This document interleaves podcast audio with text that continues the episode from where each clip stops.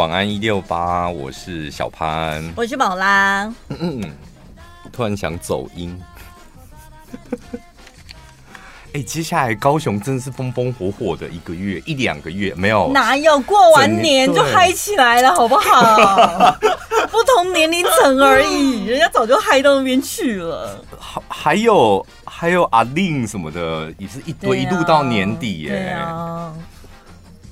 好棒哦！高雄真的要发大财了，我的天哪，啊！但我今天看到这则新闻，他说。高雄的房价一个晚上飙两倍，那就是因为演唱会。最近的演唱会真的很多，新好男孩、西城男孩、Blackpink、五月天、阿妹、阿丽、阿令八，好像八月，所以满满的演唱会。每次看到这种新闻，都觉得哎。台中真的是没出息。哦，你说没有演唱会对不对？对啊，而且算一算，高雄的场地也很多哎、欸，它就是除了巨蛋，还有市运主场馆，嗯、它还有卫武营哎。嗯，它有三个地方可以开、喔。对啊，超大大，然后跟 没有超大中中，对不对？没有，巨蛋是比小巨蛋大哎、欸，世运主场馆是更大哎、欸。对啊，世运主场是超大，对，嗯、对对。我们台中有一千多少？我们在那。对，到底对啊？你还记不记得我们那个花莲的朋友？我们两个一起质问他说：“嗯、你们花莲为什么都要选那个县长啊？”对，他说：“因为他要办演唱会。” 我那时候想说什么意思？对，我们两个当下就想说，你也太疯了吧！对，怎么可能办个演唱会，然后你们就觉得他很棒？那其他呢？然后他说，因为只有他会把那些西岸的歌手引进我们东部来，会让我们觉得我们跟你们是一样的。不然演唱会永远都坐你在你们那边，我们在那边看到明星，你知道我们多开心吗？哎、欸，这是小老百姓的想法，但是我们现在看到它背后带来的经济效益了、欸，哎，是吧？对，带动周边的店家、饭店各个行业就是如此蓬勃发展、欸，哎，真好。不过话说回来，我们台中去高雄、去台北也都方便，是很方便，没错啊。啊，但那你一直开紧呀。嗯，高铁也是一个一个花费，交通是一个，然后再也是一个住宿嘛，因为演唱会晚上的啊，你不太可能还要赶末班车，太辛苦了。啊，你会觉得都到那边去，我就顺便排个两天。我跟你讲，我会在赶，你不觉得会赶的都是台中吗？因为我跟你讲，你台北下去高雄，你铁定在那边住一晚，对对，你就那个心情嘛，难得去高雄，然后又有一段距离，嗯，然后。你去台北小巨蛋，就是高雄人，他也是铁定啊，在台北玩了两天好。对。但我们台中人卡在一个不上不下，我们永远都在赶车。啊，就是住一晚要多花三千块、两千块，那种高铁才六百块什么。所以你看到演唱会差不多到十点半的时候，台中人纷纷起立在那边。我们以前都听不到安可曲。台中人真委屈啊！我跟你讲，你这一次去。高雄看阿妹，如果看到差不多十点半二十几分，快要十一点的时候，有人起来正往后走，你就说台中人哦，你是不是台中人？住一晚嘛，干嘛这么累啊？真的哎，我们以前都这样赶过。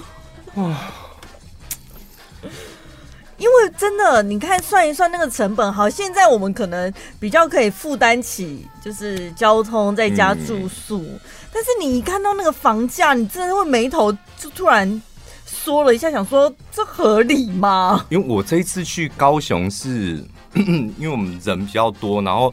有朋友就是三月份，呃，二月份的时候就叮咛我们大家一定要赶快订房间。嗯，我是不知道他那个房间有没有有没有涨，但那个房价是蛮便宜，普通的小饭店这样。嗯，但是像这种，我觉得应该算是比较个案型的，这种应该要公布他的姓名，真的有够不要脸，涨两倍你也太夸张了吧？可是是观光局去查，观光局跟消保官，所以那个官方网站不会公布他们到底是谁吗？不会啊，现在网友很厉害啊。哦，网友会搜是，是、啊哦，不需要出动官方这样。对，这种就这种真的有点趁火打劫。我跟你讲，就是有时候就像士林夜市嘛，那个卖水果的，人家就觉得你趁火打劫。对，就台湾的观光就是今年非常好，饭店啊、餐厅什么的。那如果你在好的时候又趁火打劫，然后大家最后就会想说，算一算，老实讲，这个钱再加交通再加住宿，那我都可以去一趟，比如说日本啊、济州岛啊。对，冲绳、济州岛、泰国，去哪都行哦。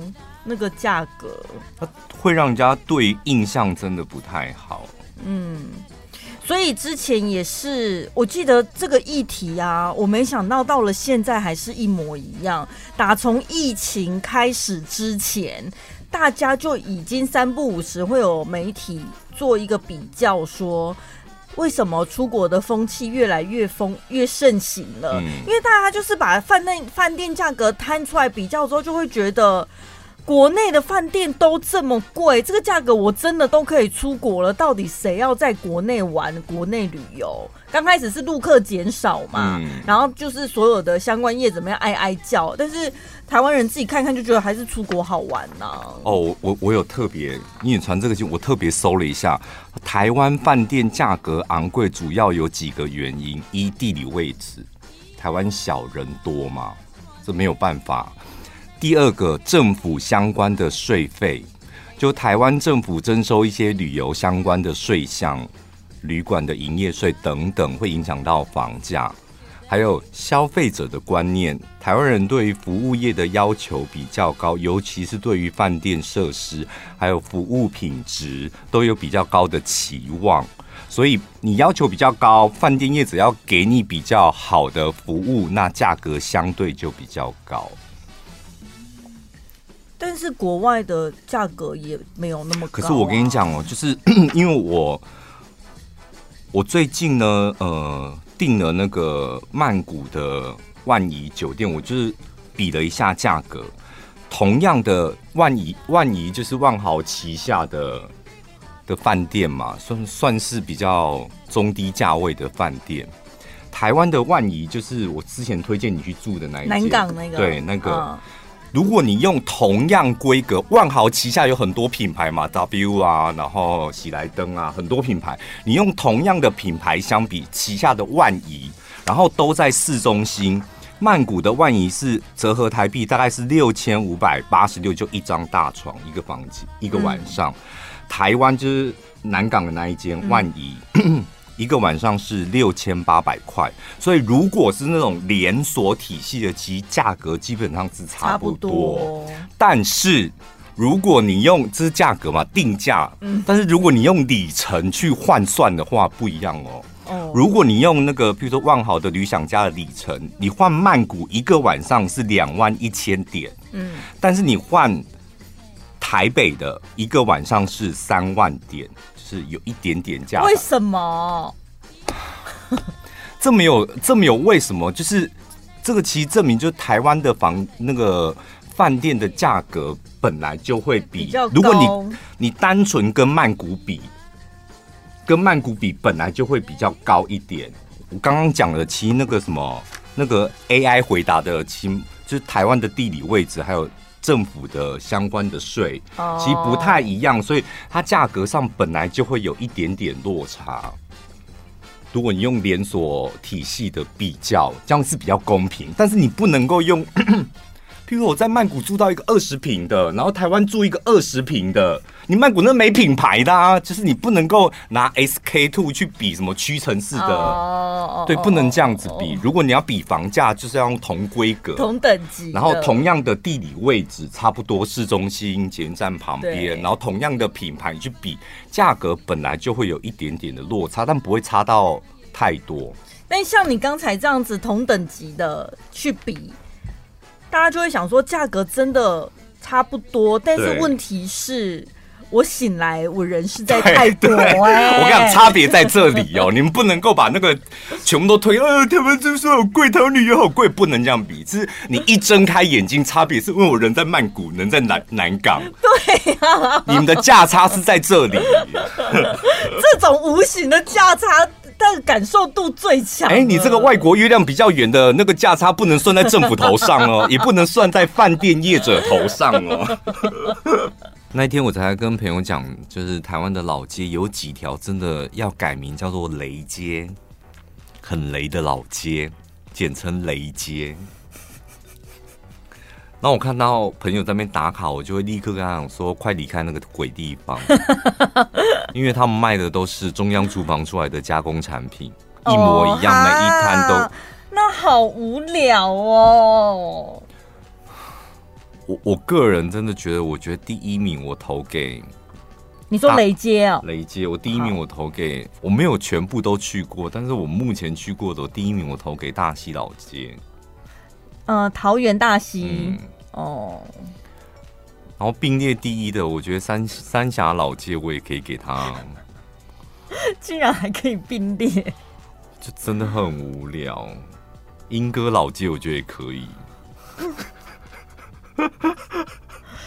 这几条我建议大家有空的话去逛逛，真的很无聊。啊，你就说是雷街了，应该要推荐大家好玩的老街。好玩的老街蛮多的，你自己比较喜欢的是哪一条？我个人喜欢安平，因为它安平哦，对，安平不错，嗯，范围蛮大。有的老街就是讲老街，可是你那小巷子吧，对，就是一条马路，走三步就没了，对啊。然后一些很虚假的东西，我跟你讲，你们要逛逛苑里老街、百年老街哦，怎么样？没东西，完全没有让你可以买的东西，没有，完全没有。那他摆的摊是什么？没有摊。他就他是真的那一条老街，就是有很多百年建筑，oh. 那那些房子都还有住人这样。嗯嗯嗯，那这样不就是去打扰人家生活吗？没有，你你没办法打扰他，你就走在骑楼下这样，你要进去吗？可是我说游客如果比如说拍照嬉闹什么，不就是干扰他们？不会啊，我觉得很欢迎大家去干扰他们。对，我个人喜欢安平呐，我觉得就蛮多一些岔路啊，可以弯来弯去。对，像那个腌腌芭辣，那种芭乐干也很值得买嘛。对，然后豆花也很值得吃。嗯、就是它的商店也是蛮多样，很丰富的。炸虾饼现炸的，看光它看它现炸就觉得很有趣。这样。北藤贵什么的哦，北藤贵也好吃。对，你看很多，还有台南独有的碰饼啊。很多东西，还有那个烤三明治，对不对？那一家烤三明治也是必吃的啊。还有那个那里还有一间日本料理店，也是老店，嗯，那就简单的日本料理，但是很有风味。老街就是要这样，你看我们就是一直讲、嗯、一直讲，一直讲，讲不完，这样、嗯、多好啊！九份老街我也觉得是值得去，因为不管你什么时候去，它吃真的无聊。但是不管你什么时候去，你都可以看到不一样的风景。嗯，它是晴天，然后下雨天，赢在那个景色。对，但是它败在它的交通。真的，就跟他拼，你就是要跟他拼，要要上去就是要跟他拼，就感觉是另一个世界，好像很难到达哎。哦，我们那一次家族旅游，然后我们还开车上去，两、嗯、台车，然后光是停个停车位，哦，那真的是跟他拼哦！是怎么样杀红了眼？因为他没有，不是因为他那里真的不好停，山坡路，然后又窄。然后游客车又多，嗯，然后那有些停车位它是呃什么付费停车位是在民宅里面，嗯，所以你想想看，你开山坡路开开，然后突然间看人家都招手说你可以停那边，然后你要怎么进去？倒车吗？然后或者投进去？就是那个是、呃、它有很多的非常刁钻的角度。当你还在判断的时候，喇叭声响起了，因为后面的满满的车，你说压力有多大？真的好恐怖哦！但是。我们好像也已经没有那个耐心，就是搭大众运输到达土，对不对？淡水老街我觉得也可以，因为它的风景的确也是蛮好的。哦，但是买买的东西就真的……台中有老街吗？台中没有老街。南屯老街。但好像就是一天一个菜市场，就是一个菜市场 跟一个庙这样。就是庙口的那个那个那一家百年哦，有百年吗？百年面店是蛮有名的。哦哦哦哦。台中还有哪里有老街？我想不出来。没有了，庙东那个也不算。庙东老街算啊，算啊当然算啊，哦、只是它比较商业化，比较铜臭味重一点。那还有，那如果照你讲苑里老街的话，那其实各个乡镇都应该有一条自己的都有都有自己的老街，只是你的老街赚不赚钱而已。哦，然后知名度高不高？新竹内湾老街我觉得也很不错，嗯，就是吃的东西，你可以吃点客家菜，可能什么桂花粽，然后可以从下面走到上面，然后还可以看一个车站什么的。你没去过？没有哎、欸。哦那个讲到车站，什么圣心车站那里算是一个小老街吗？它就是一个没有没有火车的车站，就这样子而已啊。现在还有流行那吗？不算老街，那也不算老街。哦，迪化街呢？迪化街当然是啊，是一个老街，就很好买的地方。我觉得迪化街真的蛮不错，它一楼看起来就是那些建筑都很老、很漂亮嘛，然后可能有一些中哦。中部我现在看到鹿港老街啦，吃的真的很零分哦。鹿港，你们真的要加油，真的怎么会这样？我真的去了两次，我到现在还是语重心长给你们零分。吃的真的不行哎、欸，因为很吓唬人。我觉得鹿港老街，就你一进去被庙，然后被那个街景。震慑住，会觉得、嗯、哇，古色古香，它那个文化感非常重。嗯、然后应该有很多很道地的，你知道秋楼菜或者是什么道地，不不呢，那种蚵仔煎不。可是你知道天后宫前面旁边那条巷子里面有一个藕丸，我觉得那间藕丸是藕丸是能能够难吃到哪里去？你告诉我，就是小吃摊们。你们如果把藕丸还弄得难吃的话，那我真的我也我也服了你。但是藕丸比较不常见吧？是不常见呐、啊。对啊。但是像你台南的安平老街就有很多地方卖藕丸的啊。哦。而且炸的很好吃啊！我们院里老师讲，礼拜六的那个夜市也有也有啊。哇，那真的被比下去了。嗯。你这周末去那个什么荒郊野外在干嘛？哦，去西京啊。西什么？吸金？那是什么？就是那个云林的那个财神爷庙吧？哦，对，很有名的财神爷庙。哦哦哦，就有人约我，就会像这种，我就觉得，哎，我也没去过。然后我就是很喜欢探险啊，譬如云林真的哪里有好吃这样。嗯，我一上车就立刻开始搜这样。我搜了大概十分钟，我说云林没有美食哎、欸，云林就是北港鸭肉羹呐、啊。但是大部分的那些有名的小吃，他们都在中午十二点前，他们属于早市那种，十二、嗯、点前基本上都结束了。我在我脑海里一直念念不忘的云林北港鸭肉羹，是我很小的时候，因为我姑姑在北港教书。所以小孩子就好像暑假的时候都会跑去北港那边玩，嗯、然后我那个我印象非常深刻，我吃那个鸭肉羹的时间是早餐，一大早就在吃鸭肉羹呢，因为他们说一定要早上吃。然后在那个公园旁边那种小发，我就是搜了一下，我发现云林人都把这些当早餐，还有那个米蒜狗也很有名的那一家，还有珍贵很有名的，嗯、全部都是一大早开始卖，然后中午卖完就收。对，就像你讲，中午之后你想吃，就是怎么样都没有。云林跟新竹，你们可以缔结姐妹市哦。才没有嘞，人家云林至少你赶中午前吃得到，新竹是一整天二十四小时都没有？有啦，你说的那个鸭肉羹。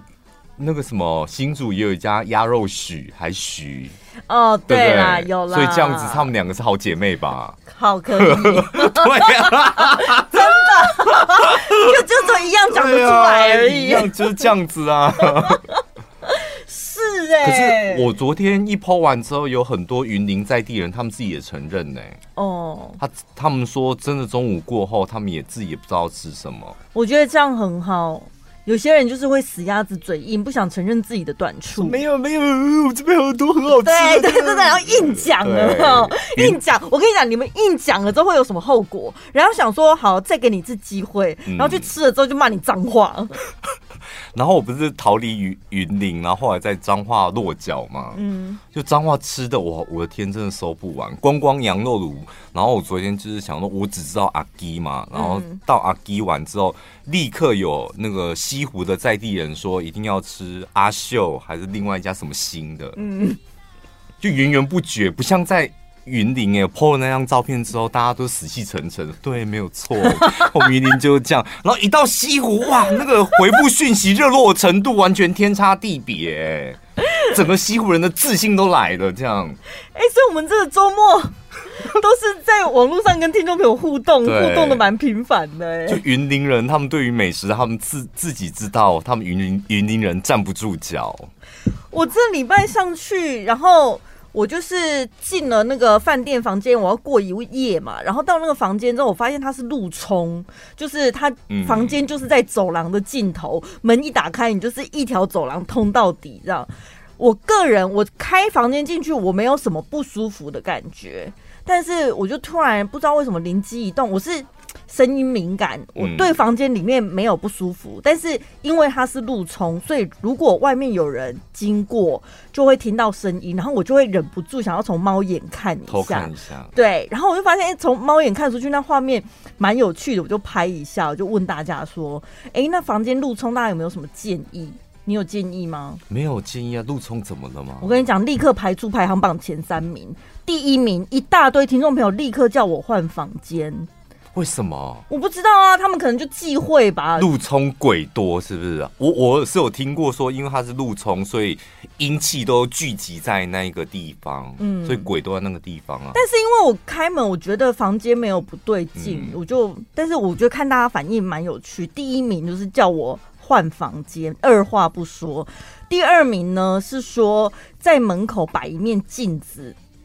或八卦镜什么，就是 他是去住饭店，我去哪里？他不是去买房子，好不好？对，所以把它反射回去什么的，也就睡几个小时而已。对，然后第三名就是我讲的这个，这三个选项都是不止一个人回复给我，所以我就很好奇，是不是真的有这样的习俗？我想问问你嘛。第二个就是摆镜子，所以摆镜子那应该是买房子的习俗，是吗？住饭店好哎，好像不用。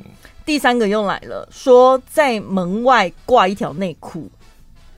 我觉得他们想整你，我觉得你的听众朋友他们想弄死你吧。真的不要闹哎、欸，你们。可是我那个房间格局真的很奇怪，不止这样而已哦。你们只有看到我的门是对路冲，我告诉你，房间门打开了之后呢，直接正对的就是厕所门。也就是说，我房间门只要打开，从走廊的那一侧，它可以直奔进我的厕所里面，就是这样子，这么正的对哦，对准准的这样。好，那房门关起来了之后，房门后面。就是一面全身镜，嗯，所以你房门关起来变成镜子直对那个厕所门，所以我整个房间就是阴与阳的一个通道，你知道吗？很棒，阴间与阳间的一个大通道，你想直通哪里都可以。我就觉得这格局以听众朋友的个性，尤其是回复我说换房间的，一定有很多人是立刻落荒而逃。但我自己睡了一觉起来，哎、欸，我真的觉得蛮蛮安稳的。我就觉得有些习俗好像是自己下自己。不会啦，饭店我真的觉得还好。有鬼就是不管你再好的位置，嗯、它就是有鬼、啊。对啊，对啊，嗯、啊，就是干净就干净啊。对，是没问题。睡得着就，而且再怎么睡不着，不就也一个晚上也还好。但我就被他们讲的有点毛，你知道吗？害我，因为他们知道你想得到这种答案啊，才没有。因为你又不是说，哎呀，好开心哦，今天住到这里，这样给大家看一下，这样。如果你这种开心的问法，他们觉得说，哇，宝宝要去台北玩哦。你那种问法就是，快点给我一些可怕的东西吧，是吧？但是他们给我的回应，我觉得是出乎意料哎，因为我本来想得到的回应是，可能路冲没关系或什么，哦、我哪知道大家都有关系。没有，我觉得我因为前面两个我听起来好像是好心建议你，但到第三个说内裤哦，有几个人叫你挂内裤，我觉得你的听众朋友想弄死你。挂内裤什么意思？我觉得我坐你旁边我会报警。我从来没看过有人挂内裤的，什么意思？等下房务就直接逼卡进来，想说你是不是要退房要打扫了？这莫名其妙，那几个人啊，因为你挂内裤，我就会 po 动态啦。我说你看隔壁那个小姐，她把内裤挂在门口，不知道是什么意思。我应该要把那几个直接封锁，加入黑名单的。到底是什么？是男生叫你把内裤挂？忘记了，我真的没仔细看。应该是男生呐，他们想去找你、嗯、啊，哪一间呐？挂内裤那个，你看就宝啦，你看就要挂，还真的挂了。对。我觉得女生不会给我这种建议，真的一定是几个臭男生。之前我讲我去那个接下来出国的机票跟饭店都是用里程换的，就有听众朋友很好奇我是用什么信用卡累积。我经过这两三年的功课，因为我是我我我也是很常办这种里程的信用卡，我的心得，我的结论就是，如果你们要累积里程，你们就挑。中国信托或者是国泰世华，就挑这两家。嗯，然后呢，基本上不要去挑那种星空联盟的，有没有？有些的里程是累积在星空联盟，然后你可以转到可能华航或其他的航空公司的里程，你尽量就挑选那个信用卡公司，它是跟长龙配合，或是跟华航配合。或现在玉山有跟星宇航空配合，单独那张信用卡就是否某一个航空公司，那个换算下来比较划算，就是十块可能可以换个一里或几里这样。哦，因为大家会觉得，如果是联盟的话，好像选择会比较多啊，比较方便。对啊，对，这有个迷思哦，就是选择比较方便，所以你是不是想一下子搭星宇，一下搭联航，一下搭华航？就是因为你不确定，你不知道你哪时候会出国，嗯，你不知道你出国的时候哪一个航空的那个航班是比较符合你的需求。然后可能想说啊，万一我朋友家人要搭华航怎么办？嗯，我跟你讲，尽量就是锁定一家航空公司，因为大部分我们都算是平常人，就是我们的刷卡金额。你可能累积了一年之后，你专攻华航，可能换一张经济舱，或者你是要用经济舱升等商务舱，你要专攻一家航空公司，然后累积完，你可能在这家航空公司公司你消费，可能一年又有一年的里程，然后明年再有明年的航段，可能哦，今年已经累积两个航段了，三个航段，你这样子才有办法，就是。累积比较快速的里程，嗯，我我是这样，譬如说我这次出国玩，就是啊朋友，他们当然可能要选择搭那个华航，就那个航班，那我就是挑当天嘛，那我就晚他们半小时到，这样也可以，嗯，就是你尽量就是锁定你自己属意的航空公司，然后有些人就会觉得我们要团进团出啊。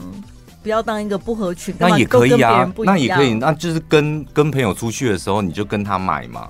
那你下次你主导的旅游，或是你要自己旅游，你就可以用你自己的航空公。我个人的建议，就或者是你你看我摘掉，你就说服他们搭你跟你一样的航班呐、啊。我都这样子啊，就尽量是这样，说服不了就算了，那你就自己飞。我跟你讲，因为 如果你一下子要累积华航，一下累积新宇，一下我跟你讲你。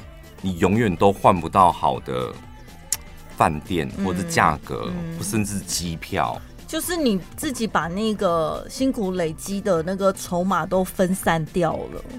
然后我为什么挑中国信托跟国泰世华？因为这两家是保证你在台湾所有的便利商店你都可以刷，你也可以 Apple Pay，因为我们。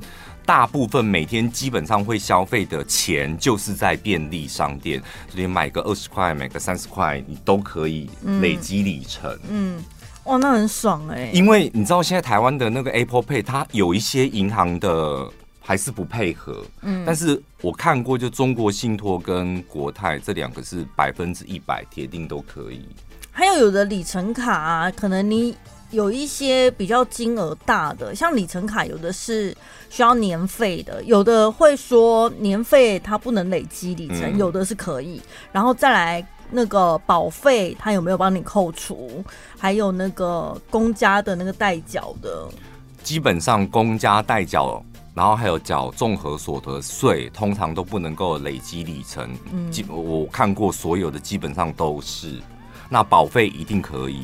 就你缴保费，它一定是可以累积里程。然后呢，如果你是小资族，不要办有年费的信用卡。嗯，就是你办的那个信用卡多花个两千块、三千块，那那意义在哪里？你自己去算嘛。不然你就是用三千块，通常有年费，它一定会，你你办了缴了年费之后，我送你，譬如说一千里或两千里，你自己去。换算一下，基本上如果你愿意缴年费，他送给你的那个里程都算是划算的。嗯，一定会超过那个年费的价格。一定会。那如果说你刚好就是你想要得到这两千、三千里，小资族啦，那你觉得哎，两千块去换是划算的，那缴，然后每年你都会出国，那我觉得你缴一点年费是可以的。嗯。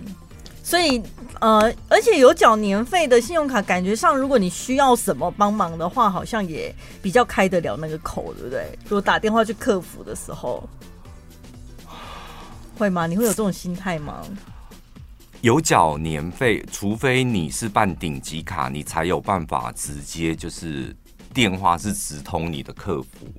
不然你不是顶级卡，你一般可能一千块、两千块的年费，基本上的服务跟没有年费是一样的。嗯，所以我说过，就是能够不要缴年费就不要缴年费。那如果你要缴年费，你就去算缴两千一年，那他换算给你的里程，你需不需要？那你觉得划算，那你就去缴年费。那基本上只要是顶级卡以下的，不管缴多少年费，那个服务跟没有缴都是一样。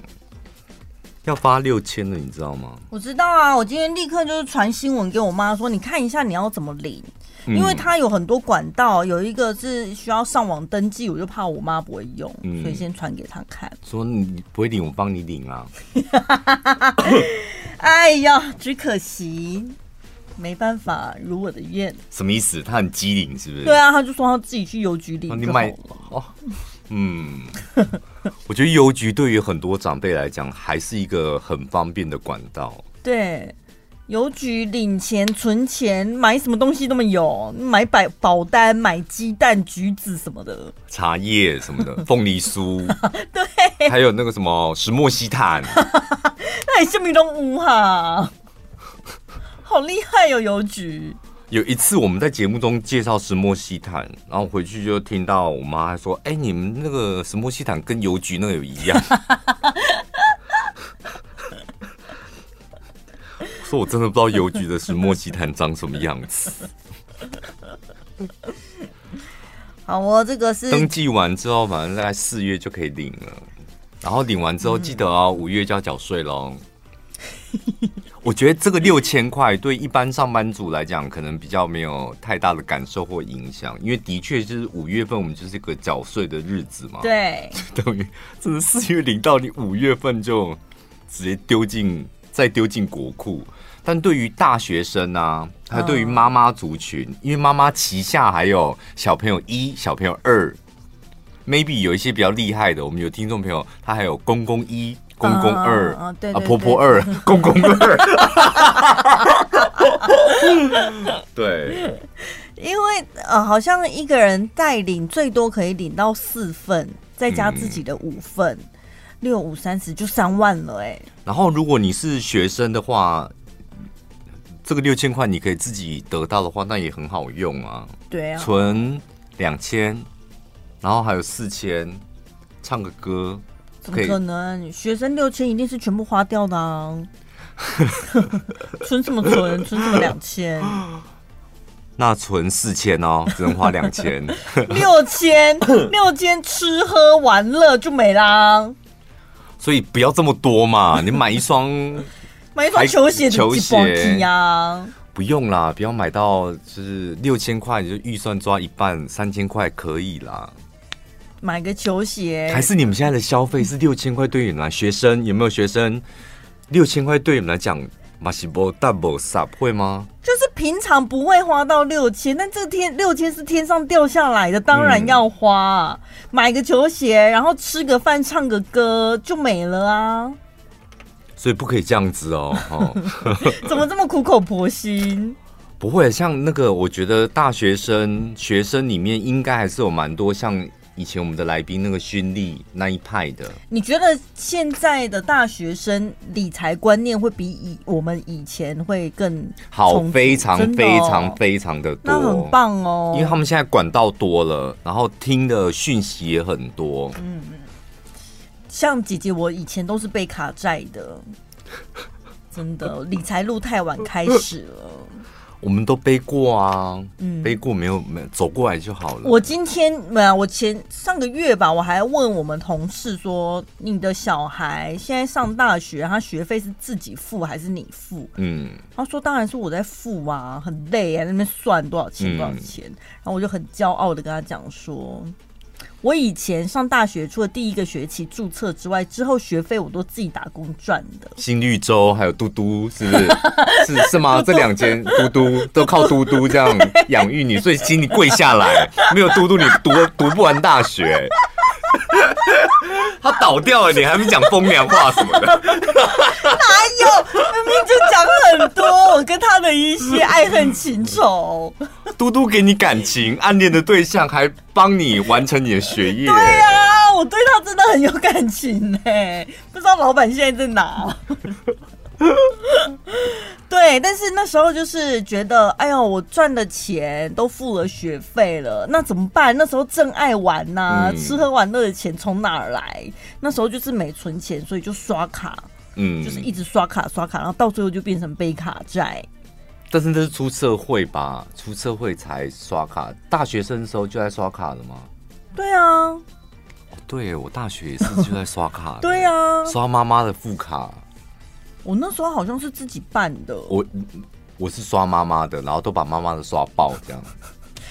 我那时候 也是很耍小聪明，我想说干嘛用副卡？那刷多少钱都会被家长知道，当然是自己办自己的啊。而且我那时候就是觉得我有在打，好女，好女汉子哦，学费自己付这样，办自己的卡自己刷。对，我那时候就觉得我有在打工，我天下无敌，好不好？嗯、学费付得起，信用卡的卡费我一定也付得起，好像打工多了不起，赚多少钱一样。后来发现嘟嘟只有办法帮你完成学业，他没有办法管得了你的生活。信用卡的部分。只有付那个最低银角，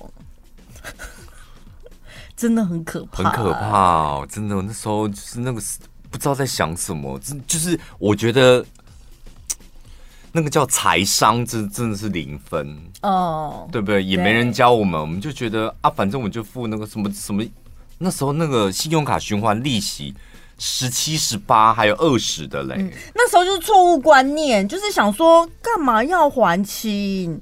反正我只要最低银角一直缴，一直缴，一直缴，这样就好了啊！搞不好根本后面的也都不用还呐、啊，都不用还是什么意思？它会倒掉还是你会死掉？就是我只要最、oh. 最低门槛，就跟考试有没有？你缴两千，然后下个月只能够刷一千五，就没有关系，我要一千五，然后再缴再缴两千。那没有，就是被字面上的那个意义给迷迷失掉了。你就想说，反正只要缴那个，只要缴，但是你没有去。考虑到像你刚刚讲的整个信用额度或什么，它其实会一起计算。那时候搞不清楚啊，就想说跟考试一样，我不就是低空飞过六十分过关有及格就好。就后来发现大错特错。那所以现在已经完，我你现在已经完全可以驾驭信用卡了吧？呃。嗯，就是我一定会想尽办法把它缴清。偷钱是不是？偷同偷同事的，还是 偷妈妈的？想尽办法是什么意思啊？还是潜进银行里面去，骇客入侵？就是虽然有点心不甘情不愿，哎呦，这个月怎么刷这么多？但还是会小金库啦，咬着牙动用到小金库的钱，对，就明明不该动用那里的钱，嗯、就想说哈，怎么失手刷了这么多，就还是得付完这样。真的，我只要动用到小金库，我真的会整个人就是不爽一个月。对，而且会觉得好没自信哦，就觉得怎么办？我怎么这么没出息？怎么会去动用到小金库呢？而且小金库的钱少了一些之后，就会觉得啊，现在好像变得有点穷哎。可是你会想尽办法再把小金库补足吗？只是借用，嗯，是吧？只要这样就好啦。可能晚一点还，但是就是一定要还。对。真的，信用卡就是什么水能载舟，亦能覆舟。我我有一个长辈也是在信用卡里面伤很重，哦、他到现在六十岁了，他不碰信用卡，吓到了，吓到啊！他真的就是在信用卡跌了一跤，哎，嗯，他他那个时期还有那个现金卡哦，直接去领的那一种。谁跟 Mary 哦，对，就就几杯钱啊，就觉得 Mary 啊，那时候也是害死了很多人呢。对，他就是那个时期，就是在信用卡上面真的受了伤，他也是花了好多时间，然后还清了之后，他就再也不用信用卡了。到现在，就每个人可能会有适合你自己的消费方式，嗯，所以要小心。还不起的就不要花。我觉得现在真的还好，就是现在我们就可以听到的、看到的讯息太多了。嗯，所以大家你知道，就围绕一股氛围，好像大家的氛围是那种哪里还可以再多赚一点钱，哪里还可以再多赚一点钱。嗯，以前小时候那种就是哎，哪里还可以再花钱，哪里还可以再刷卡，哪张卡额度比较高。我们那时候有一段有一段时期，就是每天都要聚会，然后到了月底，大家要聚会的时候，就会先搞清楚，那等下去那里可以刷卡吗？嗯，我要刷哦，什么？我们都会轮流先讲好，先刷谁的，然后其他人就给他现金，这样。哎呀，我们长大了啦。对，好怀念哦。可是我们那个年纪，如果没有每天聚会，那像是个年轻人吗？对呀、啊，对呀、啊，就是要这么漂配过一招之后，这些都是我们的养分，不是吗？晚安一六八，晚安一六八，晚安一六八。你现在听到的是晚安一六八。